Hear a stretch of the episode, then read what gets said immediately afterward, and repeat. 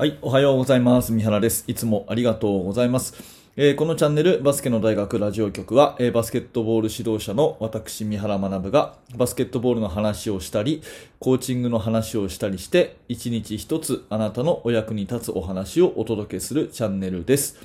はい、いつも本当にありがとうございます。3月7の日曜日ですね。えー、だいぶ暖かくなってきましたが、今日はちょっとね、えー寒いとかっていう予報も来てますけれども、まあちょっと体調崩しやすい時期でもあるのかなというふうに思いますが、季節の変わり目、皆様元気にお過ごしでございましょうか。さてですね、えっ、と、今日日曜日なので、おそらくこの、えー放送はですね、まあ YouTube で聞いていただいている方、またはヒマラヤラジオで聞いていただいている方、あのー日曜日は結構再生回数がガツンと落ちるんですよ。うん、っていうのは、あのーまあ、大体このラジオをね、聞いていただいている方っていうのは、あの勉強熱心な方が多くて、そういう方っていうのは時間を有効的に活用しようとすると。まあ、要は、ながら聞きをするってことですね。えー普段の通勤の時に聞いてるとか、え家事をしながら聞いてるとかですね。まあそういう方が多いと思うんです。私もね、ヒマラヤ聞いたり、えーボイシー聞いたり、それから YouTube もね、音だけで聞くってことをメインにやってるんですけれども、えーまあそういうことでですね、休みの日、日曜日はですね、やっぱりこの通勤とかがないからだと思うんですが、あの、あんまり聞いてもらえないんですね。うん。ただ、今日の話はですね、まあじ自分としてはバスケットを理解する上でめちゃくちゃ重要な話だと思うので、まあ、えーね、日曜日ですけど、多くの人に届けばいいなと思っています。あの、タイトルはですね、クローズアウトを発生させろっていうことなんですが、オフェンスの目的はもうこれに尽きるんですね。オフェンス戦術の目的は一言で言うとクローズアウトを発生させると。で、これをね、頭に入れておかないと、選手もコーチもね、まあ、どんなね、えーなあの作戦、戦術を真似ようともですね、これが分かってないとですね、そのポイントが分かってないっていう、ただやってるっていう風になっちゃうんで、とにかくどんなオフェンスをするにしても、クローズアウトを発生させることが目的なんだと。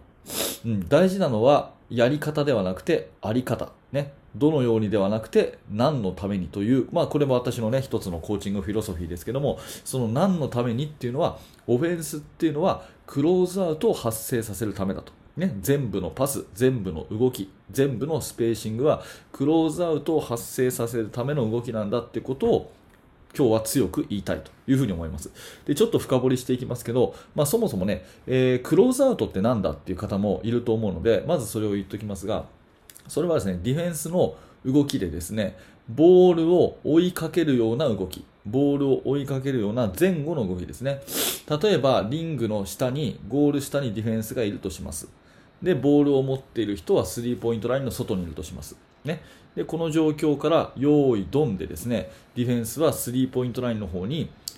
近づいてくる、詰めてくるわけですね。うん、ダッシュして詰め寄ってくる。こういう動きを、前後に動きをすることをクローズアウトっていうふに言います。で、逆にですね、左右にディフェンスが動くことっていうのは、これはですね、あの、スライドステップとか、まあっていう言い方をしますけれども、これはまあ、左右の動きですね。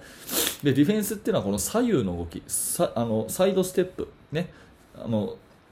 スライドステップっていうのは、フットワーク上ですね、非常に強いんですよ。真横にこう動くっていうことはディフェンスはしやすいんですね。ただ前後にですね、ボールを追いかけるように、あの、ダッシュして詰め寄ってくるこのクローズアウトっていうのは簡単にスコーンと抜かれやすいんですね。これはディフェンスがうまいとか下手とか、あの、能力がっていうんじゃなくて人間のこう構造上ですね、必ずクローズアウトっていうのは弱いんですよ。うん、だから、オフェンスとしてはこれをとにかく発生させる必要があるということになります。まあ、今のね、現代のバスケットだと非常にディフェンスもシステム的にこう開発されてます。いろんなね、マンツーマンディフェンス、カバー、それからゾーンディフェンス、いろいろありますけれども、もうスコアする、点数取るためのシチュエーションを作るってことを考えたら、ディフェンスをなんとか崩してですね、このクローズアウトを発生させること以外にはもうないんですね。まあ、一番簡単なやり方といえば、ボールをインサイド、ポストとか、それからドリブルでドライブしたりとかして、ボールをですね、制限区域内に1回入れて、そうするとディフェンスはギュッと収縮しますよね。で、そこから外にポンと飛ばせばクローズアウトが発生するということですね。まあ、こういうことをですね、えー、目的にやるというのが、まあ、オフェンス戦術だよということです。まあ、今ね、えー、と答えとして言いましたけれども、まず、えー、ゴール下、ペイントをアタックしていくっていうこと自体がですね、えー、シュートの得点のあのシュートの確率を高めるし、ね、それからファールももらいやすくなるということになりますし、そして、え、それに対してディフェンスがこう収縮したら、アウトサイドがノーマークになるのでそこにボールをポンと飛ばしてあげる。そうすればそこでクローズアウトが発生すると。でクローズアウトが発生したらまたドライブで抜きやすくなるということで1回のオフェンスで何度も何度もですねクローズアウトを発生させる、まあ、こういうオフェンスがいいんだよというところを、まあ、考えてください、まあえーと私もですね現在進行形でうん、高校生を教えていてですね、まあ、私はボトムアップ式ということで、えー、生徒の意見を最大限に尊重してね生徒を主役に、え、チーム作りをしてますから私がこう全部戦術をこう1から10まで決めてこれをやれっていう風なのとはちょっと違うんですが、まあ、常にどうやったらこのクローズアウトがね発生できるかねっていうことは常に外さずにですねそこはぶらさずに話し合いをして、えー、戦術を決めています。で昔私はですね、まあ、それこそトップダウンで、えー、自分が思っていることをとにかく生徒にやれっていうふに言っててですね、まあ、あのフレックスオフェンスやったりとかいろいろやったんですけれどもそういうですねオフェンス戦術を何のためにやるのかっていうのはあんまり考えなかったんですね。NBA でこのチームがやってるからその動きをそっくりそのままやらせようとか。ね、そのあのどのようにっていう部分だけをどんどんどんどん生徒にこう伝えていったっていうのが、まあ、過去10年ぐらい前の私なんですね。でそれはまあやめた方がいいなと思っていて今では、うん、なんでかっていうとその何のためにっていうところがわからないまま、えー、先生も生徒もどんどんどんどん時間が過ぎちゃうからっていうところなんですねだから何のためにっていうのがすごく大事だなって何事も思っていて特にこのオフェンス戦術っていうのはもう本当にチームの数だけあるし、えー、NBA とかね見てもねあこのチームはこういうことやってんだなこのチームはこういうことやってんだなっていう風にそっくりそのまま真似できることは結構簡単なんですよね。今の時代動画とかもあるし、まあ、これを見てねこれやろうっていうのは簡単なんですけどもやっぱり大事なのは何のためにそれをやるのかっていうそういう発想に立ち戻ることが大事だと思います。でオフェンス戦術で言うととにかくねクローズアウトを発生させる。ディフェンスが一番弱いずれてる状態ですね、えー、こう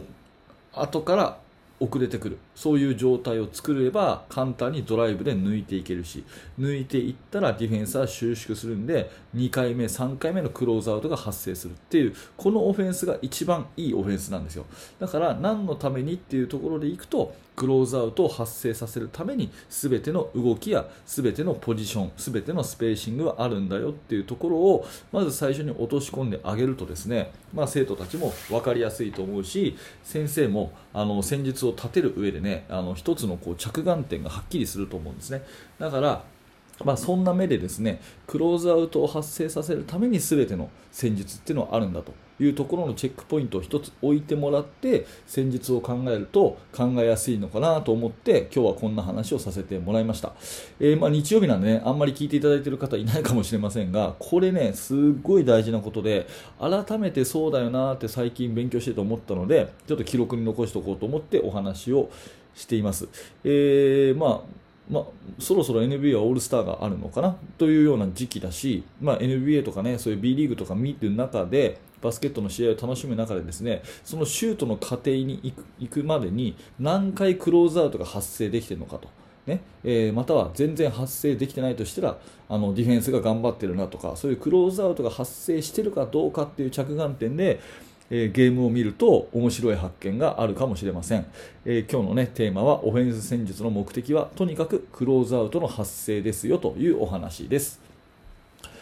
はい、えー、今日もありがとうございました、えー、このチャンネルこんな感じでですね毎朝7時、えー、更新していますのでもし何らか、ね、今日の話が役に立ったなという方は、えチャンネル登録またヒマラヤのフォローよろしくお願いします。毎朝7時更新してますのでまた明日もぜひ聞いてください、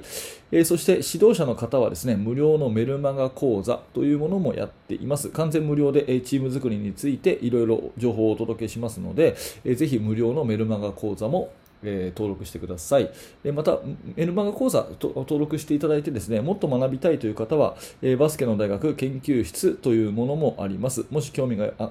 のある方はですね、動画の説明欄から覗いてみてください。はい、え、最後までご清聴ありがとうございました。三原学でした。それではまた。